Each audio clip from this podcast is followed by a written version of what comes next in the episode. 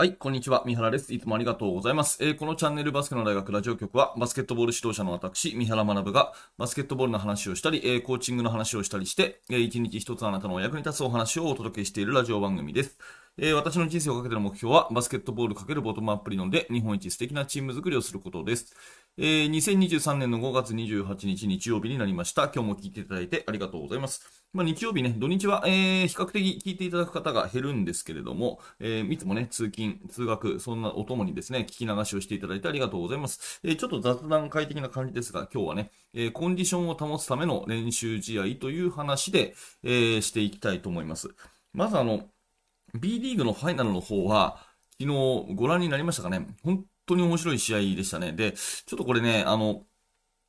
うーんと、ネタバレをしない方がいい気がするので、多分これを聞いて、まだこれからね、試合見るっていう人もいるかもしれないので、えー、一応何も言わないでおきますが、本当に面白い試合でした。えー、第2戦も今日ですけれども、本当に好ゲームが期待できるなというところで、えー、ぜひチェックしてみてください。えっ、ー、と、昨日の放送ではね、私なりの、えー、試合の見どころ、ね、特にリバウンド、オフェンスリバウンドが鍵じゃないかっていうようなところはね、お話をしたので、えー、それも合わせてね、チェックしていただけると嬉しいです。で、えー、今日はですね、あの、いろんなブログ記事を毎朝こう読むときに、まあ今日のね、バスケットボールの記事はやっぱり B リーグのファイナルのことが多いんで、これに触れようかなと思ったんですけど、ちょっと違った視点で面白い話が出たので、えー、これにもとに話をしていきたいと思います。えー、NBA の話ですね。ファイナルを控えるナゲッツのね、え、ヘッドコーチ、マイケル・マローン氏が、試合でプレーせずリズムをキープするのは不可能っていう、そういうね、えー、バスケットボールキングさんの、えー、記事がありましたので、あなるほど、ちょっと面白いなというふうに思ったので、ちょっと読み上げますね。えー、かいつまで読みます。今、NBA のプレーオフはですね、佳境に入っていて、えー、西の方はロサンゼルスレイカーズが、え、デンバーナゲッツに4戦連敗で負け、え、デンバーナゲッツが4連勝でファイナル進出を決めました。で、一方でですね、えー、マイアミヒート対ボストンセルティックスの東の方は、まあ、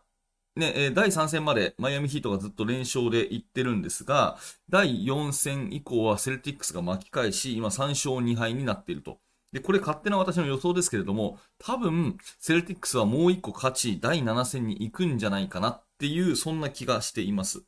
で、こうなった時にですね、えー、一見こうゆっくり休めて、体を休めてね、あの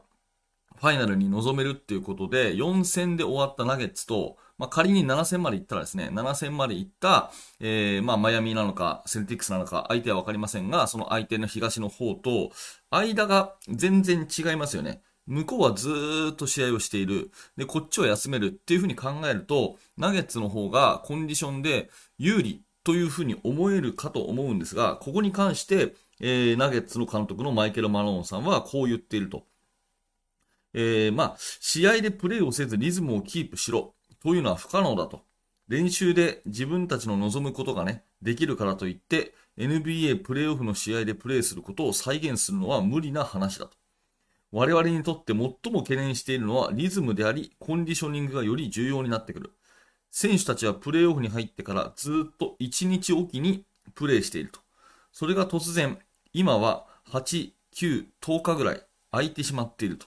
私としては選手たちが練習をこなして、彼らのコンディション面を確認したかったんだ。と、チームの現状を話していると。まあ、要するにですね、あの、練習を、まあ、デンバーがやった後にメディアに対する対応で、なんか休めばいいんじゃないですか？みたいなね。せっかくなんだから、ゆっくり体を休めた方がいいんじゃないですか？みたいなことに関して、えー、何を言ってるんだと。えー、むしろ練習をしない方がリズムが崩れるんだっていうようなことを言って、あ、なるほどなというふうに思うんですね。まあ、向こうの、そのセルティックス、または、えー、マイアミヒットはですね、えー、勝ってから始める NBA ファイナル。NBA ファイナルは6月2日を予定されているそうなんですが、まあそこまでの間ですね、えー、どちらにしてもヒーとかセルティックスは、えー、中2日3日ぐらいで NBA ファイナルに入るということになると思います。はい。で、それに対してですね、ナゲッツの方はもうすでに1週間以上お休みがあり、うん、なんか、どっちかっていうと、その、新しいシーズンが始まるぐらいの感じでですね、NBA ファイナルを戦うことになるんだと思うんですね。で、私の、えー、勝手な考えだとですね、やっぱり休養十分というところで、いい一戦目が迎えられるのはど、どう考えてもナゲッツだと思ったんですが、うん。あの、どちらかっていうと、その試合が空いちゃったことへ不安しかないというね、えー、マイケル・マローンのコメントは、あ、面白いなというふうに思います。で、ここでちょっと今日ね、私はあなたと一緒に考えたいのは、その試合の前に練習量を減らすっていうことに関して、どうかなっていうところなんですね。うん。あの、結構昔からですね、言われているのは、だんだんコンディショニングをこう落としていくと。あコンディショニングを落としていくっていうか、コンディショニングを保つために練習量を落としていく方がいいと。日曜日に試合があるんだったら、土曜日は軽いシューティングとストレッチぐらいにして、えー、その金曜日はね、までに、あのー、もう、金曜日以降はスクリメージ5対5をやらず、で、木曜日までにしっかりとこう追い込んでみたいな、そういう、まあ、えー、ことっていうのがあったりすると思うんですが、まあ、それはですね、本当にいいのかなっていうところは、え、考え直す必要があるなっていうふうに思います。同じようにずっとやっていった方が、実は、ゲームの時にコンディショニングがいいんじゃないかなと。だから前日もですね、えー、しっかりと、あのー、まあ、本数のコントローラーするにしても、えー、ゲーム直前でも5対5をやるっていうことが大事なんじゃないかなっていうふうに最近私は考えるようにはしています。それから、練習試合についても試合の直前になったら練習試合をあえて組まないというよりはですね、えー、週の中頃に可能だったら練習試合を1回入れて、そこから試合に入るとかね、えー、そういうことをしてもいいのかなというふうな考え方で、えー、まあ単純にですね、試合が近いからもうゲームはしないとか、試合が近いから練習量を減らすっていうのは、うん、まあ考え直す価値があるのかなと。同じようなずっとリズムで、え大会と大会の間を埋めるように練習試合を入れていき、同じテンポで毎週毎週試合があるみたいな方が、かえって自然だったりするのかなっていうふうにちょっと思ったので、えー、ここっていうね、えー、明確な答えをこの放送で私は示せるわけではないんですけれども、まあそういうふうにコンディショニングを保つために毎回毎回毎週のように練習試合を入れていくっていうこともまた一つね、えー、一つやり方としてはあるのかなっていうふうに感じました。まあ、とはいえですね、その学校行事の関係とか、まあ、クラブチームのですね、そのいろんな、えー、体育館のスケジュールとか、いろんなことがあってですね、なかなか思うように練習試合を入れたくても入れられないということが、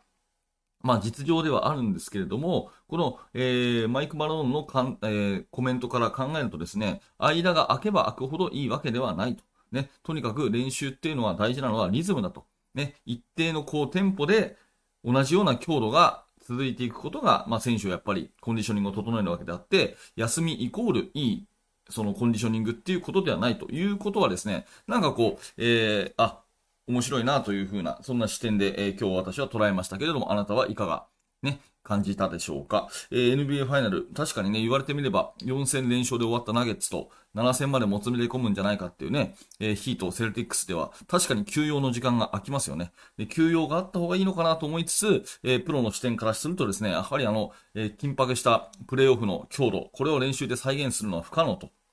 うん、いくら好きなようにスケジュールが組めるとはいえ、やっぱり試合がないことが一番の不安という、まあ、あの、ナゲッツの監督のね、コメントは少し、えー、一つ考えるヒントになればというふうに思ったので、今日はこんな話をさせていただきました。はい、えー、今日のテーマはコンディショニングを保つ、保つた、えー、保つための練習試合ということで、えー、何らか感想とかね、アウトプットがあればコメント欄に書き込んでいただけると嬉しいです。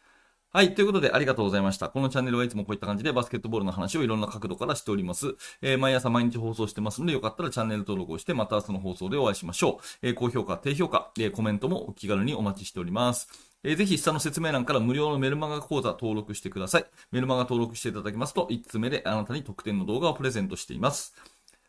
はい。えー、最後まで今日もありがとうございました。三原学でした。それではまた。